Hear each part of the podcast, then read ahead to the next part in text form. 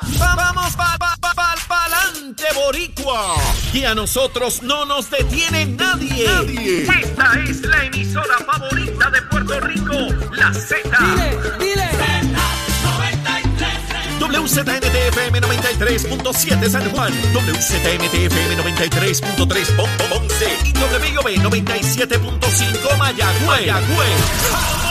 Porque la mejor vacuna para estar protegido es la salsa de Z93. Y que viva la salsa. Y escúchanos en la aplicación La Música. Ya comenzó el programa con más crecimiento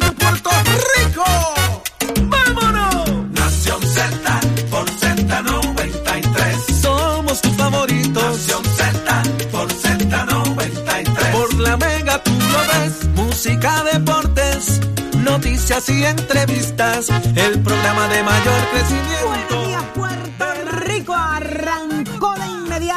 Nación Z y estamos más que listos para llevarle un programazo en la mañana de hoy repleto de análisis y muy buen contenido que nos va definiendo hacia dónde va Puerto Rico. Pero usted nos escucha, escuche bien esto a través del 93.7 en San Juan, a través del 93.3 en Ponce y a través del 97.5 en Mayagüez, a través de la aplicación, miren la música, bájela ahí, bájela y síganos ahí en la aplicación La Música, nos puede ver y escuchar en cualquier parte del mundo. De tal manera, puede bajar en Facebook, buscar Nación Z, darnos seguir y hacerse parte de esta conversación. Así que estamos listos. ¿Qué día es hoy?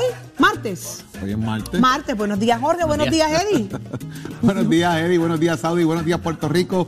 Como siempre, encantado de estar con ustedes en las mañanas discutiendo y analizando lo que ocurre en y fuera de Puerto Rico y hablando, obviamente, de las noticias que rompen, que merecen análisis. Óigame, que discutimos nosotros temprano todos los días y que después son noticias en otros lugares. ¿Aquí dónde? En Nación Z. Buenos días, Eddie. Buenos días, Jorge. Buenos días, Saudi. Buenos días a todo el país que nos sintoniza dentro y fuera de Puerto Rico. Una nueva mañana que comienza martes 12 de abril del año 2022. Pero estoy dispuesto a llevarles a ustedes el mejor análisis de las mañanas, el que a ustedes les gusta. Y estamos ya listos para ir a la carga, Saudi. Así mismo es, Eddie. Estamos súper listos y como no han pasado cosas de ayer para acá, yo digo una cosa, nosotros nos vamos a las 8 de la mañana, de 6 a 8 arrancamos, pero con un, con, con un batallón de información y un análisis extraordinario de 8. Ah, Ustedes me pueden dejar quieta en el chat. ¿Por qué tantas cosas? Ese chat, yo quisiera que usted sintiera, señor y señora, como esto suena toda la tarde, toda la mañana, al mediodía, a las 9 de la noche. No duermen. Eso es culpa de no Carla Cristina, duermen. eso es culpa de Carla No, Cristina. ni le cuento de Carla Cristina. Cuando sigue saliendo información, mira, ayer la conchinchina, la muchachita, mira, está pasando esto. Estamos al día, todo el día estamos al tanto de lo que está pasando para llegar hoy a traer buen análisis, tanto así que mire, ¿quiénes son los que nos acompañan en el día de hoy? Jorge? Hablemos hoy también del tema económico que está pasando. Por ahí viene Raúl Candelario, eh, experto en economía. Vamos a hablar de varios temas importantes que está ocurriendo también con el tema del cannabis saudí. Así mismo es, Eddie, ¿quién más? Tenemos nuestro panel de féminas en la mañana de hoy con la eh, licenciada Rosa Seguí y la amiga Yaramari Torres. Hablaremos acerca de eh, la erradicación de cargos contra la eh, joven madre que dejó la recién nacida en las inmediaciones de la residencia de su abuela paterna y de otros asuntos que tienen que ver también con la pérdida de eh, que todos hemos sufrido por los apagones. Mira, yo te lo acabo de decir, ¿usted escuchó esa vibración? Ese es el teléfono de Eddie. Mire la fuente, los contactos, mire, mire, mira. ¿Qué? Eso va a pasar hoy. Eso va a pasar hoy. Eso dicen, eso dicen. Eso dicen. ¿Viste cómo mira de, mira, de- mira de ladito? Como quien dice que eso era lo que me llegó, que Saudi lo vio. Óigame, con el representante Luis Narmito Ortiz, atención Guayama, atención Guayama, que le vamos a preguntar hacia dónde va Narmito. El representante Carlos Johnny Méndez, expresidente de la Cámara, estará con nosotros en Nación Z, de frente al país, el licenciado Leo Aldrich, y hablamos con el portavoz de la policía, el coronel Pedro Sánchez. Esto y mucho más, pero ¿cómo amaneció Puerto Rico y el mundo? Ahí está lista Carla Cristina y los titulares. Buenos días, soy Carla Cristina informando para Nación Z. De inmediato los titulares. El panel sobre el fiscal especial independiente acogió una recomendación del Departamento de Justicia para la asignación de un fiscal especial independiente que investigue a la representante por el movimiento Victoria Ciudadana, Mariana Nogales Molinelli. De otro lado, la Comisión de Asuntos Federales del Senado citó a vista pública a la empresa Luma Energy, a la Autoridad de Energía Eléctrica y al negociado de energía para validar si en efecto Luma ha sido negligente en el proceso de reconstrucción de la red eléctrica y en la utilización de fondos federales que dispone FEMA para estos fines. Por su parte, el gobierno sostuvo que, a diferencia de lo expresado por la administración de Luma, los consumidores sí tienen derecho a reclamar por los daños sufridos como consecuencia de la interrupción del servicio eléctrico reportado la semana pasada.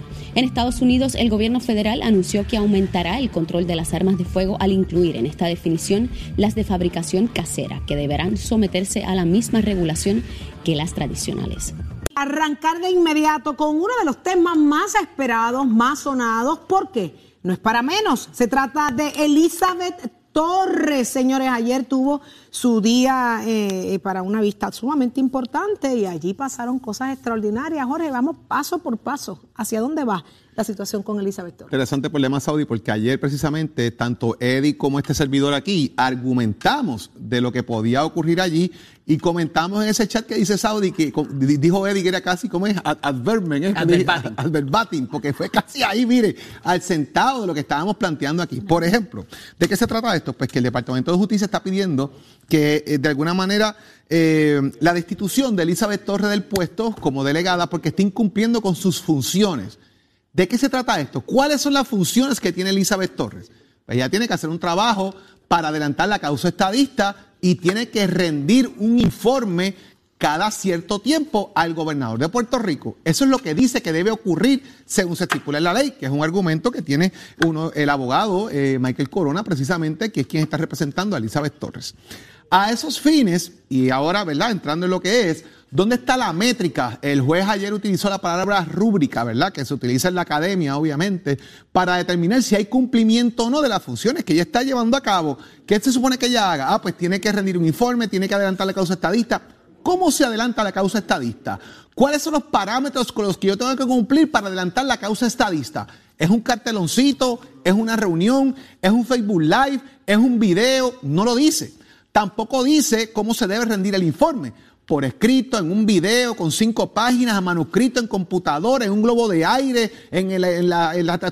No lo dice tampoco. Por lo tanto, como decíamos ayer, y hemos dicho en varias ocasiones aquí en el programa, la ley es vaga carece de métricas, de rúbricas, carece de un formato, no establece cuáles son los parámetros a seguir para cumplirlo. A esos fines tendrían que investigar todos los informes para saber quién cumple con qué. No hay forma, porque no dice cuál es la métrica de cumplimiento. ¿Qué ocurre aquí? Elizabeth rindió el informe, lo rindió. Si lo está escrito ahí o no, a usted le guste o no, esos son otros 20 pesos. Pero está cumpliendo con parte de la ley, que es rendir el informe. Si hace su trabajo o no, pues usted determina si lo hizo o no lo hizo, basado en una métrica que no está estipulada. El juez, el juez Anthony Cueva, tomó la determinación de darle cinco días al Departamento de Justicia y a la defensa de Elizabeth Torres en este caso. Primero, para lo que están pidiendo ahora es la desestimación de, lo que es este caso por parte de la defensa de Elizabeth Torres, del juez Corona, del abogado Michael Corona en este sentido. Óigame, para que por escrito sometan sus argumentos y él tomar una determinación. Si me preguntan a mí, yo creo que eso está desestimado. A menos que vengan en el escrito un documento con casos ya resueltos del Tribunal Supremo de Estados Unidos y otras cosas más que convenzan al juez, yo creo que eso está desestimado. Lo que pasa es que hay, unos asuntos, eh, particularmente en la cuestión política, que, consistentemente se trae durante la vista, y esto tiene que ver con que hay un mecanismo o unos mecanismos de prudencia por parte del tribunal, donde el tribunal, si no se tiene que meter a resolver ciertas eh, cuestiones, pues no lo va a hacer. Decíamos ayer que esta falta de métricas o inclusive una falta, una carencia en el proyecto de definir el proyecto, de, el, proceso para desafiliación o de alguna manera un residenciamiento en todo su esplendor, no existe tampoco. Y decíamos ayer que, y a mí me parece, que esto no se da por una chapucería legislativa, ni mucho menos. Esto se dio por diseño, porque sabían que en algún momento algún detractor de esta... Eh, iniciativa iba a tratar de darle un cantazo a alguno de los delegados y, se, eh, eh, y el proyecto por eso, o la ley, carece de ese mecanismo para remover a alguno de los miembros. Entonces, el asunto de cuestión política es ¡Qué importante. interesante! Sí, claro, porque es que ¡Qué iba a venir el- el- el- el- el- algunos de los partidos eh, minoritarios Ajá. y iba a tratar de destituirlo por X o Y razón y por tanto no se incluye ese, ellos no, no- no contemplaban de que iba a pasar lo que pasó con Pero en este caso no es un partido minoritario, es el propio partido de mayoría. Correcto, por eso te digo que no lo contemplaban. Pero el asunto de la cuestión política es muy importante porque este, eh, eh, eh, como decía ayer, el criterio del tribunal no puede ser, yo creo que el juez está clarísimo en eso, si es suficiente para adelantar la estadidad el que se haya hecho lo que se haya hecho por cualquiera de los delegados, ojo, Aquí la línea tiene que ser, y como decía ayer nuevamente y reitero, se rindieron los informes, trabajó las horas que tenía que trabajar, eh, se reunió con quien se tenía que reunir, cumplió con lo que dice la ley y la ley en ese sentido ciertamente es vaga. Todo lo demás de si es bueno o no para la estadidad es el asunto de cuestión política y el tribunal no se debería meter ahí y por eso el asunto de la desestimación que creo que el licenciado Michael Corona ayer la esbozó de una manera ejemplar para propósitos de por qué el tribunal ni tan siquiera debería abrir la puerta para ningún otro proceso ulterior. Se dan los cinco días para presentar escritos a los efectos, pero me parece que el Departamento de Justicia tiene, la tiene muy dura ahí para poder rebatir los argumentos de cuestión política que son asuntos de umbral, eh, de, de- en la puerta, ¿verdad? Para permitir entrar a los méritos de una controversia, como son los asuntos de jurisdicción también. ¿Y qué dijo el juez? Yo no hago política pública, yo resuelvo controversias. Estén claritos en eso, él no va a ir allí a eso. ¿Cuál es la controversia? ¿Desestimo o no desestimo? ¿Cumplió Digo, o no cumplió? Y hay una controversia. Jorge, que si lo que ella hizo, las acciones de ella adelantan o no la estadidad. Pero bajo los el nivel de tribunales no cumplimiento. están para eso. ¿Qué, qué dice la ley? Que tiene que cumplir con un informe y que tiene que cumplir con un trabajo. Por ¿Rindió el eso yo informe? sí creo- Si el informe te gusta lo que dice ahí, no te gusta, esos son otros 20 pesos, pero rindió el informe. Por eso yo sí creo que la ley se hizo con un montón de chapucería y las venimos hablando y discutiendo en Nación Z hace muchísimo tiempo, con el licenciado Leo Aldrich también, donde se habla de grandes lagunas en la, en la ley. Así que hoy estamos viendo el resultado. Eddie, tú traes un ángulo sumamente interesante de que dejaron abierto, ¿verdad? Ciertos, ciertas defensas dentro de la ley por si alguien salía a- como detractor de alguno de los miembros de, la delegación. Oígame, no podemos dejar eh, eh, fuera a pensar que ahí venía un Ricardo Rosselló. Y si había un detractor de Ricardo Rosselló, si esto, eh, esta, esto lo que hoy se le conoce como laguna, fueran defensas para que no vayan contra él, pienso yo en un Ricardo Rosselló por la cantidad de tractores que tiene. Vamos, a lo mejor, eh, si ese fuera, ¿verdad? La, la- la- la línea que tú traes fuera lo, lo correcto, eh, y no estoy restando, ¿verdad? Al contrario, eh, quiero decir, nadie esperaba que no fuera un Ricardo, que no fuera una Melinda. Miren quién resultó ser el enemigo indirecto por su, por su sinceridad o por su forma de ver lo que es la función del delegado allá en Washington, en este caso, Elizabeth Torres. Nadie contaba con la Algo que sí de queda Elizabeth fuera Torres. son las expresiones que ella ha hecho acerca del gobernador, acerca del el mismo proyecto de la iniciativa. Eso parece que no va a entrar para nada. El juez no va a darle paso a dirimir el asunto de si eso la descalifica o no para seguir ocupando El juez puesto. no va a entrar en contenido, el juez va a entrar en cumplimiento. Si De la cumples ley. o no con la ley, ¿cómo te destituyo? Si no estás haciendo tu trabajo, porque la ley te da herramientas para destituirte a los fines de si cumples o no. Claro. Cumplió, rindió el informe. Si no te gusta lo que dice, son otros 20 pesos, pero rindió el informe. Que Ah, que no sea lo que tú esperas, pues, it is what it is. que ahí es donde molesta, incomoda a la cúpula del partido, la forma en la que ella se expresa de lo que es la lucha por la estadidad, de la forma en que están siendo tratados los delegados allí, si funciona o no la delegación, si traerá algún resultado. Ella ha sido clara, dice que eso no sirve, que eso es un embeleco.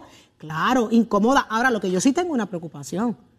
Si, si todos estos temas estamos claros, ¿cómo el secretario de Justicia, el Departamento de Justicia, se presta para esto?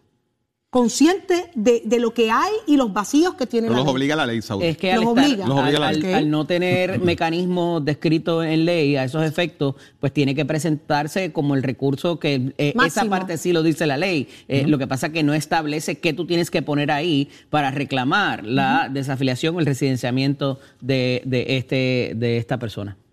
Qué increíble. Pero vamos a ver qué pasa. Pero yo creo que tú dijiste desestimada la. Tú, tú apuntas que va desestimado. desestimada. ¿Qué tú dices? Coincido, completamente. Desestimada. Bueno, yo nada más con ver la, la- la cantidad de cosas que pasan no pensaría diferente. Así que vamos a ver qué pasa. Yo creo que Elizabeth Torres seguirá siendo el cuco. El cuco. Y linda que es, porque es preciosa, el cuco del PNP. No tengo la menor duda.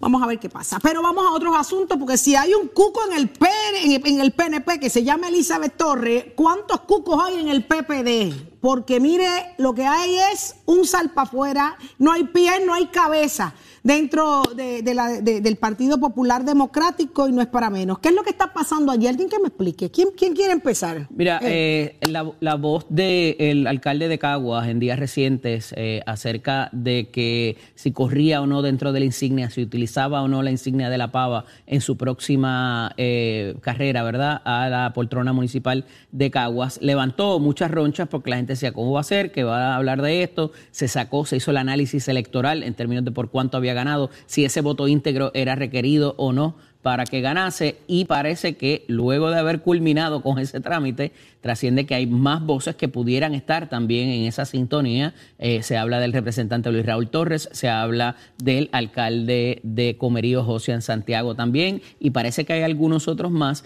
que no están contentos en cuanto a la dirección de los asuntos de la cúpula del Partido Popular Democrático, que no necesariamente tiene que ver con su presidente, sino el descontento que existe en cómo se han resuelto ciertos asuntos, no durante la incumbencia del presidente José Luis Dalmau, eh, sino ya desde algún tiempo para acá y están viendo la escritura en la pared, dicen ellos, y la salvación es individual, por tanto, eh, pudieran hasta contemplar una candidatura independiente para sus respectivas carreras. A mí me parece que esto es un asunto de, llamarle un poco la atención. Es un poco, eh, miren para acá, estoy aquí, escúchenme. Si no me escuchan, yo voy a hacer esto. Fíjate que interesante porque ella hace un planteamiento que me parece eh, muy sonoro y es quién habla primero para que todo el mundo se vaya detrás. Sale Josian, sale Luis Raúl, salen otras personas hablando de estos temas también. Lo interesante es lo siguiente, y es un planteamiento que hago. ¿Alguien se acuerda de que Charlie Delgado Altieri es el vicepresidente del Partido Popular? Porque de Charlie, cuando Charlie habla, la gente dice el ex candidato a la gobernación o el ex alcalde de Isabela. No lo mencionen como el actual vicepresidente del Partido Popular. Cuando habla Jesús Manuel Ortiz, habla el representante Jesús Manuel Ortiz. Cuando habla José en Santiago, habla el alcalde de Comerío. Cuando habla Juan Zaragoza, habló el senador Zaragoza. Cuando habla Tatito Hernández, habló el presidente de la Cámara, Rafael Tatito Hernández. Cuando habla José Luis Dalmau, no habla el presidente del Senado, habla el presidente de la Pava. Y eso ha creado alguna fisura ahí dentro, porque lo que ocurre es que por un lado hablamos de aborto, por otro lado hablamos de cannabis, que son expresiones que hace Josian eh, Santiago, y precisamente lo que enfoca es que hay diferentes temas donde no hay un centro definido cuál va a ser la postura de la colectividad de esos fines. Y ahí yo creo donde está el problema, que José Luis Dalmau muchas veces tiene que hablar como José Luis Dalmau, el presidente del Senado, no como José Luis Dalmau, el presidente del Partido Popular Diferenciar eso yo creo que crea este también vínculo de no entender por dónde andamos. ¿Quién define la ruta del Partido Popular? ¿Cuál es la ruta de estas medidas del Partido Popular? Oígame, el legislador tiene libertad de presentar los proyectos que entienda, de traer los temas que entienda. Hay unos que son programáticos de partido y otros que no lo son, que son de iniciativa propia. Eso de iniciativa propia. ¿Se va a definir en la colectividad cómo se va a votar? Pues eso lo hacen los caucus, entre otros elementos, pero tienen que darle dirección a la colectividad política. ¿Cuál es la forma de pensar? ¿Por dónde va el partido? En esos lineamientos. Y me parece que cuando se define José Luis Dalmau, presidente del Senado, senador, José Luis Dalmau, presidente de la Pava, ahí es donde está el gran problema de soltarse, de, de, yo no voy, voy, a hablar de mi carácter personal, voy a hablar como presidente de la Pava, voy a hablar como presidente del Senado, complicado para José Luis Dalmau, pero de que el Partido Popular necesita sentarse definitivamente a delinear cuál es la ruta, tienen que hacerlo. Y otra cosa, si Dalmau se va hoy, va a buscar otro presidente que no puede ser candidato a la gobernación porque dura dos meses es baratado y se queda el Partido Popular sin candidato, si es que al fin y al cabo se convierte en una opción real para ganar la próxima elección. Yo lo que pienso es que hay mucho cacique dentro del Partido Popular bien indispuesto a ser indio en este momento. Y yo les aseguro algo desde el día de hoy, lo vengo diciendo hace como dos semanas, para ningún lado que van. En la medida que no respeten el liderato dentro del partido, entre todos, ninguno va para ningún lado. Ninguno va para ningún lado. Van a seguir como gatos tratando de salvarse cada cual, eh, eh, porque piensan que la salvación es individual no están pensando en el colectivo, definitivamente no están respetando el liderato dentro del partido. Lo que pasa es que hay unos asuntos de dirección también. No lo hay. Y el, no, el que no se reúna esa cúpula suprema del Partido Popular Democrático a definir los issues, dónde estamos en XY. Oye, no todos los temas te va a dar tiempo para hacerlo, pero hay unos temas que ya están en la palestra pública y que requiere que esa Junta de Gobierno digan, ¿sabes qué? Nosotros como partido de instrumento de justicia social, como le quiera llamar, vamos en esta dirección, en este, en este Se tema. están tardando y si mucho. ustedes corrieron aquí, ustedes tienen que ir por aquí. Y así en los diversos temas. Y eso ha pasa, pasa, pasa. demasiado de mucho tiempo No, no pasa. en lo que se reúnen o no pasa, No como muy bien trae Jorge. Se habla de que viene la Junta ahora, después de, de Semana Santa. ¿Qué va a pasar allí? Se pondrán de acuerdo, lograrán consenso, se respetarán los las posiciones dentro del partido. Demasiado cacique, mucho alcalde y con el respeto que tienen todos, que lleva muchísimos años y se sienten que tienen más poder que el mismo liderato que ahora mismo eh, lleva las riendas del partido. No se respetan entre todos, no se respetan. Ni los viejos respetan los jóvenes, ni los jóvenes quieren respetar los viejos. Así no llegan a nada. A nada van a llegar. Vamos a ver qué pasa después de la Junta de Gobierno. Ojalá y se pongan de acuerdo y trabajen para lo que quieren. Todos, todos quieren ganar, ¿verdad que sí? Pues trabajen para ganar, pero mientras todos se sientan que son caciques, que saben más que el otro y que, y que, y que, y que nadie puede contra aquel, pues bien lejos que van a llegar. Mira, lejos van a llegar los, nuestros, los atletas nuestros. Somos deportes. Adelante, Tato. Nación Z presenta, presenta a, a Tato Hernández en Somos Deporte. Por el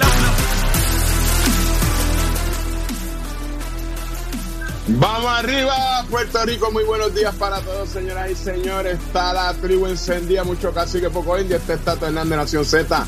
Somos deporte con el oficio de College que te informa que estamos ya en el proceso de matrícula. Mira, vamos cerca. Ya nuestras clases, el próximo trimestre comienza en mayo. 787-238-9494. Ese numerito llama Caguas, Vega Baja, Bayamón, Ponce y Mayagüez. 787-238-9494. Usted joven, usted caballero, usted panita, usted amiguita, usted quiere estudiar en Mester College, da la vueltita, la orientación, 787-238-9494, que sé que tenemos un curso para tu predilección. Bueno, vámonos con los deportes, que tristemente nos vamos con las grandes ligas, señores y señores. Uno que le dicen Javier, bye, el mago de los Tigres de Detroit demostró el por qué los Tigres de Detroit estaban pendientes de ese hombre. En la octava entrada ha dado un claje palo que la bola cayó, ya usted sabe, a tres parques más abajo. Y eso ayudó y contribuyó para que los Tigres de Detroit le ganaran a mis medias rojas de Boston tres carreras por una. El relevista de Boston, Ryan Brace, se está preguntando dónde cayó la bola, nene. Casi en el tercer piso. Cabe señalar que los boricuas han empezado muy bien, tanto Carlos Correa como Javi Lindor, pues ya está eh, Francisco Lindor, perdón de decir, están jugando muy bien, están demostrando, ya usted sabe, la cría boricua, así que la Grandes Liga está empezando muy bien, hay que estar en el seguimiento, Elio Ramos también ya debutó con San Francisco, de nuestros boricuas en la Grandes Liga, usted se entera aquí en Nación Z, donde nace la noticia deportiva con el auspicio de Mestre College. Oiga, Chero, give it on my friend. Buenos días, soy Carla Cristina informando para Nación Z. En el tránsito, el flujo vehicular está operando con relativa normalidad a través de toda la isla, con algo de congestión comenzando a formarse en algunas de las vías principales de la zona metropolitana. Y en la próxima media hora veremos cómo se comporta el tránsito, ya que aunque hay clases y labores en el sector público, sabemos que muchas personas toman esta semana mayor para vacacionar. Y al momento no se han reportado accidentes graves ni fatales que alteren el tránsito. Sin embargo, en lo que va de año se han registrado 65 fatalidades en las carreteras, por lo que la Comisión para la Seguridad en el Tránsito reafirma su recomendación a los conductores para que respeten los límites de velocidad y las leyes de tránsito. Más adelante actualizo esta información. Ahora pasamos con el informe del tiempo.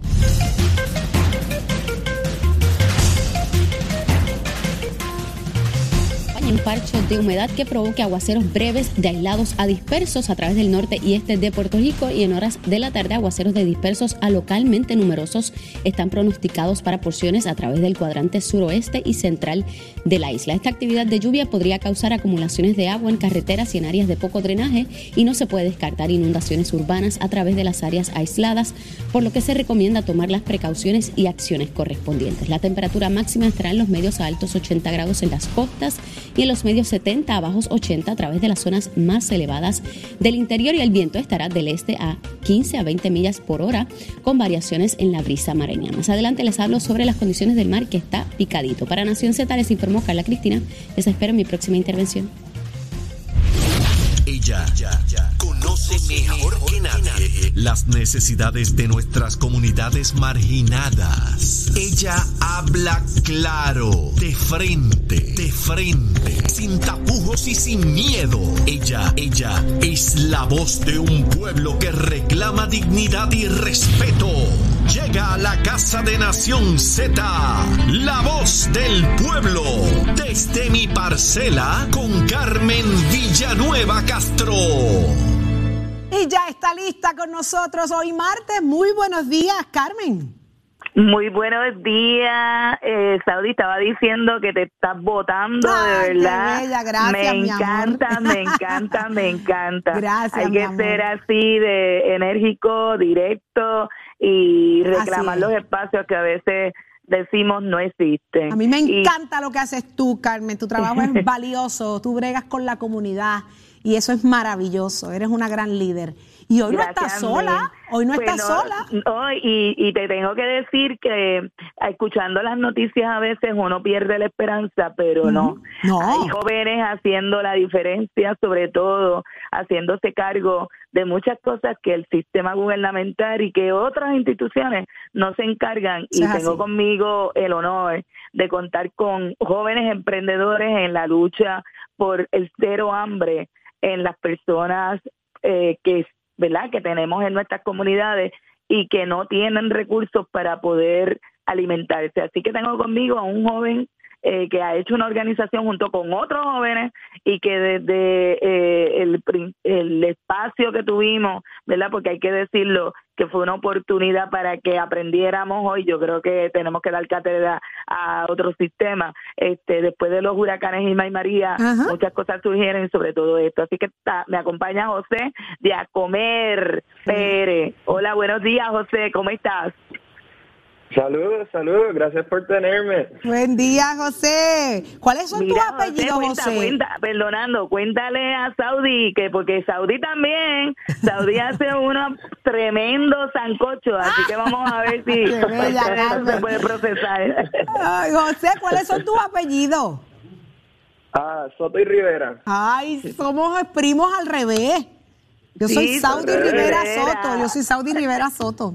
Así que, Oye, primo, primo, vincularse, vamos a ver dónde se encuentran. a comer, a comer. Cuéntanos, José, A ¿qué estás haciendo? A José, ¿qué te motiva?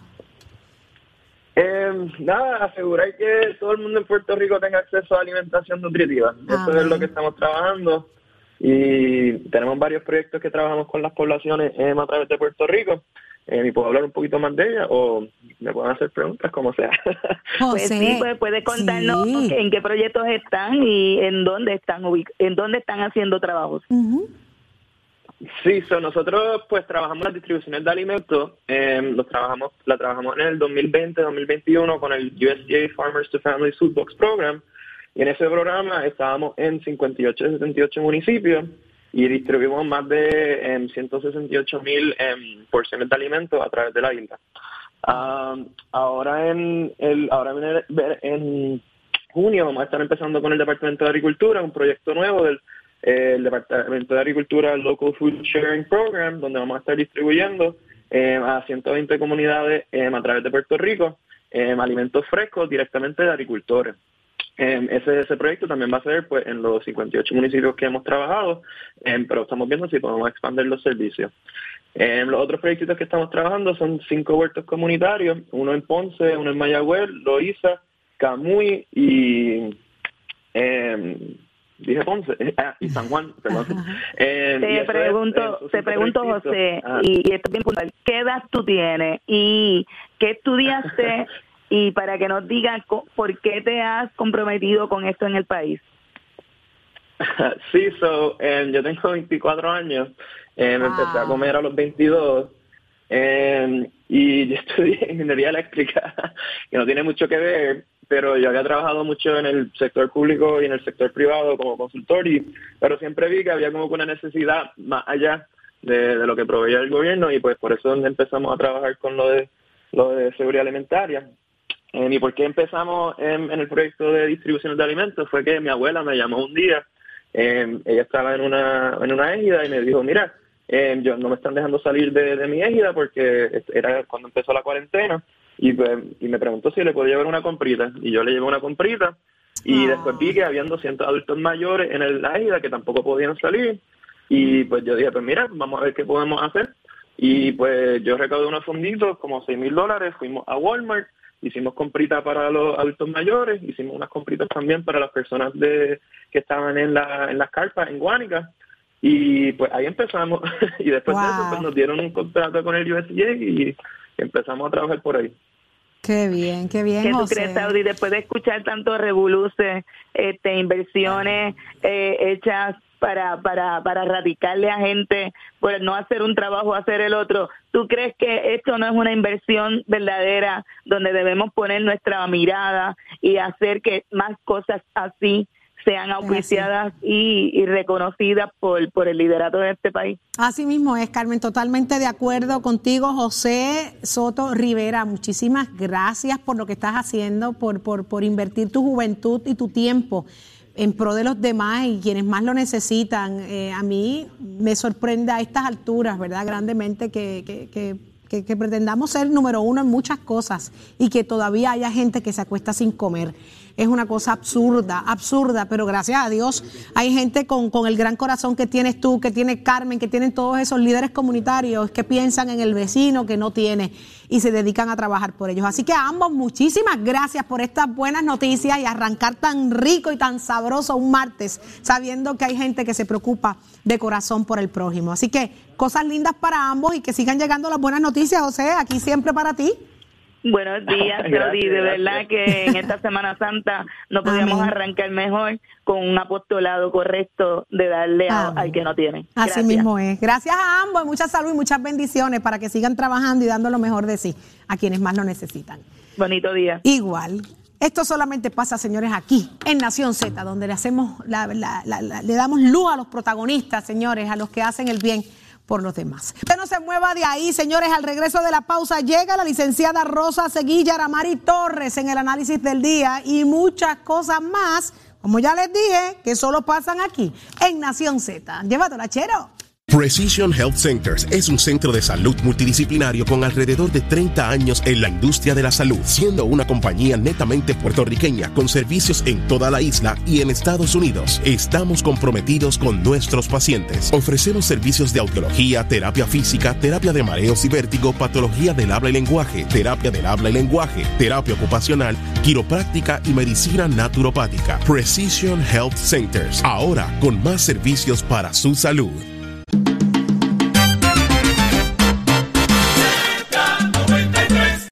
Jorge Suárez. La fiscalización y el análisis de tus mañanas de lo que ocurre en y fuera de Puerto Rico comienza aquí en Nación Z. Saudi Rivera. La verdad con un análisis serio y responsable. Y Eddie Lofe. Levántate que el despertador te está velando y te agarra el tapón. Nación Z por Z93.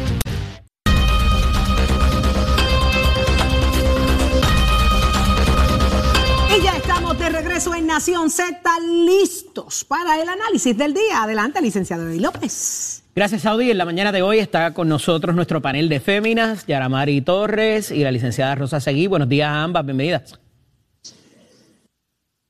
Buenos días, Yaramari. Buenos días, Eddie. Yaramari, creo que tienes el mute puesto. Chequéate a ver ahí en, el, en, en los settings.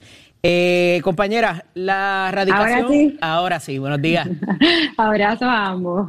Se radican cargos contra una madre por dejar a su bebé recién nacida en las inmediaciones de la residencia de su eh, abuela, de la abuela paterna de la niña.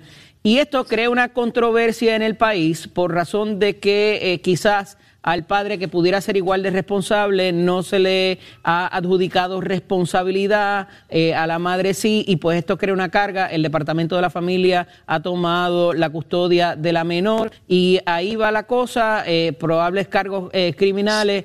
¿Cómo ven esto y quizás qué pudiera hacerse, algún cambio en ley o algo para que la responsabilidad sea compartida? Comienzo con la licenciada. Me parece lamentable lo que está sucediendo. Creo que es una crimi- criminalización de la pobreza. Vemos cómo a las mujeres jóvenes eh, de escasos recursos, el Estado lo que hace es que las trata como criminales cuando realmente los hechos en este caso no están claros. He leído en algunos reportajes de las noticias que se dejó en la casa del padre eh, en comunicación con él. Y que hubo un rechazo de, de, la figura del padre de hacerse cargo del menor. Así que creo que, que hace falta más información. Yo creo que, que la prensa rápido atacó a, la mamá eh, y vemos que verdad es parte de lo, del discurso que se asume eh, de que la única responsabilidad recae eh, sobre las mujeres en cuestión de la crianza. lo que sí tenemos claro es que hace falta educación sexual, educación de derechos reproductivos, ¿verdad? Para poder evitar eh, los embarazos no deseados eh, y para evitar ¿verdad? estas cargas eh, sobre la salud mental y, y, económica de las personas, porque yo creo que se tiene que tratar desde una perspectiva muy distinta, si es verdad que estamos buscando mejores condiciones de vida eh, para quienes vivimos en Puerto Rico, ¿verdad? Pues no, no criminalizar. Eh, así que creo que es una, un tema importante que debemos discutir, pero no, no rápido juzgar sin saber qué es lo que está sucediendo, ni la falta de, de, oportunidades y de acceso a cuidados que tenemos en Puerto Rico. Mari, y, y, particularmente ese juicio a priori, ¿verdad? Es, la, es lo que cae en la discusión, porque aquí hay varias vertientes. Hay que, hay, tiene que representar un para ese tipo de conducta porque más allá de la situación emocional en que pudiera estar la joven, o sea, el dejar a un bebé recién nacido eh, en una en la calle sin notificarle a nadie, pues hay que hay que enviar un mensaje de que esa conducta no es tolerable. En algún momento, verdad, el ser humano tiene que decir, pues mira, esto fue una conducta voluntaria. Pero eh, el asunto de eh, penalizar y criminalizar, como dice la licenciada, pues ciertamente deja un mal sabor eh, porque debería ser la responsabilidad de ambos, en tanto y en cuanto haya conocimiento de la situación. ¿Cómo lo ves? Ayer yo conversaba con, en redes con la compañera Marilis Pagan y exactamente quizás esta es la línea que levantábamos un poco, ¿no? Como nosotros también creamos una cultura de pensamiento machista hacia la mujer totalmente inclusive en nuestra rama judicial y cómo se pueden ver estos procesos Fíjate cómo el hombre sí tiene una responsabilidad de pasar eh, unos alimentos, pero qué irónico que cuando ese niño sale del vientre de esa madre, simplemente a ella es la que juzgamos, a él lo desaparecemos de la historia. Es decir, yo tengo que estar detrás de esta persona para que esta persona tome sus responsabilidades, ocupe su espacio, pero siempre el sistema me va a atacar a mí. Así que yo creo que hay sobre la mesa inmediatamente entonces, Eddie, una situación de las prioridades sobre los temas legislativos que se tienen que atender enfocados en políticas totalmente distintas que sean equitativas entre géneros. Claro, la disyuntiva viene que ni siquiera tenemos la capacidad para tratar de llegar a un acuerdo para llevar esto ni siquiera a las escuelas. Imagínate cuánta dificultad pudiésemos tener a la hora de llevar esto entre unos senadores y representantes que mira lo que pasó la semana pasada un proyecto como el proyecto del aborto, donde el primer epíteto hacia nosotras las mujeres desde la legislatura, desde la legislatura fue llamarnos asesinas. Así que realmente sí, las mujeres estamos totalmente rodeadas de una atmósfera muy contraria yo no culpo a, los que tienen, ¿verdad?, que tomar una decisión jurídica en este momento porque ellos nada más se van a dejar llevar por lo que está establecido por nuestra sociedad puertorriqueña, ¿verdad? Así que entiendo cómo, cómo está procediendo el Departamento de Justicia, pero entiendo que es hora ya de que las mujeres entonces nos adentremos profundamente en tratar de cambiar la forma en que, en que se está legislando sobre nuestras vidas, sobre nuestros derechos y cómo se está penalizando a la mujer simplemente por ser mujer todavía en el año 2022. Compañera, eh, por otra parte, eh, luego de los apagones de, de los pasados días, eh, trasciende un asunto que tiene que ver con la responsabilidad por los enseres dañados, por la comida que se dañó y por todas otras estas averías, que en un momento dado, cuando era la Autoridad de Energía Eléctrica, había un tipo de seguro para esto que la persona llenaba, a veces los chavos se acababan el primer o el segundo mes pero ahora dice la compañía que no se va a responsabilizar por nada, que no va a pagar en seres porque no está dentro de su acuerdo. Hay un asunto también que hay que mirarlo conjunto con esto, licenciada, porque eh, parecería que hay una intervención inclusive del gobierno federal que pudieran estar investigando esto como algún tipo de con intención criminal y entonces eso quizás podría incidir sobre el no tomar responsabilidad, a diferencia de quizás con una varía por mal manejo o por eh, falta de eficiencia en el sistema. ¿Cómo lo ves? Veo un sinnúmero de excusas ofrecidas por Luma para no cumplir con su responsabilidad, pero también tengo que decir que lo vemos de parte del gobierno de Puerto Rico, que es quien contrata a Luma y quien es quien no se atreve a fiscalizar este contrato. Yo creo que ya en Puerto Rico esto no aguanta más. Estamos ante una serie de crisis tras crisis eh, y están eh, estrechamente atadas. La, energía en Puerto Rico y la falta de energía en Puerto Rico, eh, pasado los huracanes Irme María, fue sobre 5.000 muertes y eso no lo olvidamos. y sabemos que no se ha asumido ninguna responsabilidad sobre ello y ahora volvemos a ver esta dejadez, una papa caliente entre Luma y el gobierno de Puerto Rico para tratar de seguir justificando lo injustificable, que es un servicio totalmente inadecuado y que cada vez nos cuesta más por menos. Eh, me parece una barbaridad que nadie quiera asumir la responsabilidad sobre esto. Eh, yo creo que sí que se van a tener que, vamos a continuar, ¿verdad? las distintas formas de manifestaciones de, nuestro pueblo, que es muy creativa y no dudo que hayan más eh, manifestaciones para, querer sacar y cancelar ese contrato leonino. yo creo que esta es la gota que colma la copa, ¿verdad? Después de haber tenido tres, cuatro días, todavía vemos que hay hospitales, eh, escuelas, eh, los servicios del pueblo de Puerto Rico no solo se han visto afectados, sino que estamos incurriendo en más gastos para tratar de poner palcho sobre la falta de servicios eh, de Luma. Así que yo creo que nos está costando muchísimo más. Luma todos los trimestres cierra con déficit, no está dando el servicio y esto son vidas lo que cuestan.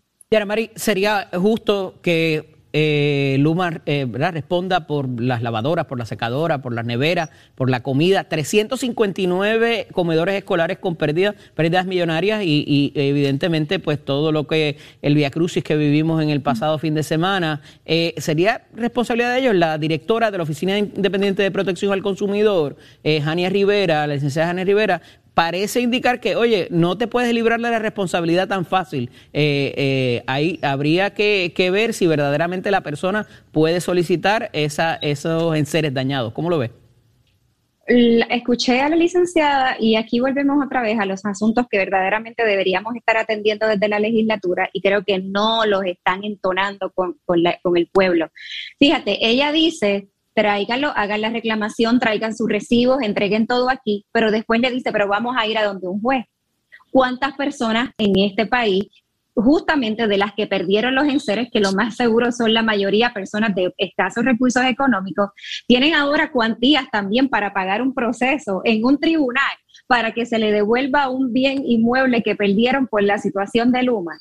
La verdad es que desde el inicio de la explicación de Luma hasta la explicación de la licenciada, wow, me parece como dice Rosa, excusa, excusas, más excusas, déjame ver a quién le pasó la papa caliente y al final es el pueblo el que nuevamente sale herido ante estas situaciones. Pero no nos debe sorprender, eh, eh, eh, lo hemos visto, inclusive desde los poemas de Luma, hablándole a la gente mientras las pymes no producían sus dinero, mientras los pacientes encamados se quedan sin su, su, servicio, mientras cada día la agonía de estas situaciones es la norma del día, porque hoy tú y yo estamos hablando, Eddie, pero no sabemos si en los próximos cinco minutos ya nuestra vida va a volver a ser un apagón, porque no tenemos una seguridad. Entonces, al no tener una seguridad, ¿cuál va a ser nuestro plan como, como país en nuestro desarrollo económico? Y las prioridades, nuevamente, invertidas. Desde cómo una persona puede solicitar un bien de un servicio que paga mensualmente y qué caro lo paga, hasta una compañía que no tiene ningún récord de un mantenimiento de un breaker que fue el que costó supuestamente todo este millón de situaciones y de desbarajustes. Así que la respuesta siempre estuvo desde el principio. El contrato de Luma era malo para Puerto Rico, era malo para los puertorriqueños, el gobierno lo ignoró y de hecho, hay que decirlo, Pedro Pierluisi le dijo al país que él directamente se iba a encargar de fiscalizar a Luma pues que empiece con los enseres de nuestros seres humanos, porque son seres humanos los que simplemente están pasando las necesidades y seguir pasando la bola caliente. Mira, realmente simplemente son excusas. Ciertamente hay un problema de mensaje y hay un problema de solidaridad con el pueblo, más allá de si las responsabilidades de ellos o no, ¿verdad? Pues obviamente es un elemento eh, de justicia, pero hay que ver cómo las cosas se dicen. Agradecido de ambas por estar disponible para nosotros en la mañana de hoy. Fuerte abrazo. Encantada de estar. Un abrazo, Debbie. Excelente día, cómo no.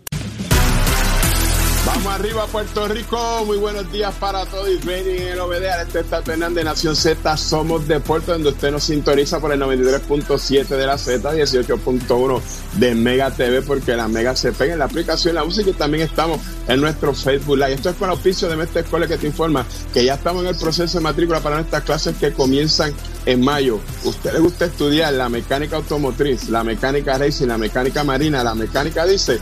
Date una vueltita por Mestre Escuela, toma la orientación.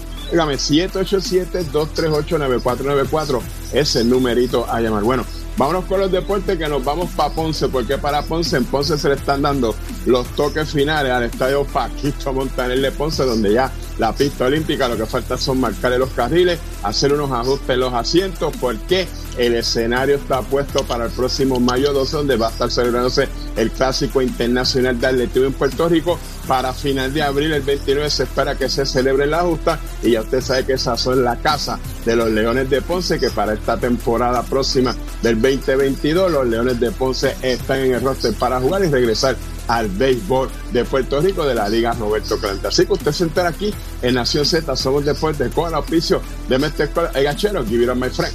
Ya estamos de regreso levantando el país, una de las secciones favoritas. ¿Por qué? Porque tenemos la conciencia clara de que tenemos que aportar nuestro granito de arena para levantar y llevar al país que queremos, desde la perspectiva eh, en la que estamos acá co- como comunicadores sociales. Jorge, ¿de qué se trata? ¿Quiénes tenemos en el día de hoy? Tenemos con nosotros al padre Orlando, que viene a hablarnos precisamente de Charlie el musical, Saudi. Esto está enmarcado en la historia del beato Carlos Manuel, oriundo del Centro y Corazón de Puerto Rico, de Cagua. Padre, bienvenido a Nación Z. Saludos compañeros, un placer inmenso estar compartiendo este espacio con ustedes, así transformando a Puerto Rico, que de eso es lo que se trata. Padre, 16 canciones tiene este musical, va a recrear la vida del beato Carlos Manuel de Charlie. Cuéntenos, denos detalles, que, ¿cómo va a pasar esto? Me dicen que hay, hay rap, hasta ¿Cómo? reggaetón, hay de todo ahí, cuénteme. Así es. Hay de todo, como nos gusta a los puertorriqueños. Precisamente a través del teatro musical podemos levantar los sentimientos del puertorriqueño, podemos hacer que el puertorriqueño sueñe, que el puertorriqueño ame, que llore, que se ría, porque hay comedia, hay drama, hay historia, hay historia de Puerto Rico, hay baile, hay música, hay color. De verdad que Charlie Musical no tiene nada que envidiarle a ningún otro musical en Broadway. Y lo mejor de todo es que esto es hecho en Puerto Rico, 16 temas con grandes artistas puertorriqueños. Las letras las compuso el protagonista de nuestra historia, que es Cristian Laguna. Por favor, apunten ese nombre por ahí. Cristian Laguna, un gran talento puertorriqueño, con algunos arreglos musicales del gran maestro Cookie Rodríguez. Tenemos el estreno de nuestra compañera periodista Sigmarie Fleming, ¿Cómo? que por primera vez, sí, así es, por primera vez subió a las tablas y, y- tiene, y tiene, mira, un do de, y tiene un do de pecho, muchacha, que eso, eso se ¿Qué queda tú me dices? Quiero ver eso, quiero Eso, ver así. ese, y ese video que estamos viendo, padre, es en un sitio que a mí me suena familiar, a San Antonio Abad. Sí, correcto, sí, también. Eh, hemos, hemos, hemos hecho, eh, primero tengo que darle gracias a tantas personas que se han comprometido con esto. Al principio fue un poco difícil porque decía, bueno, van a presentar la vida de un santito, de un santito, esto es de, esto es de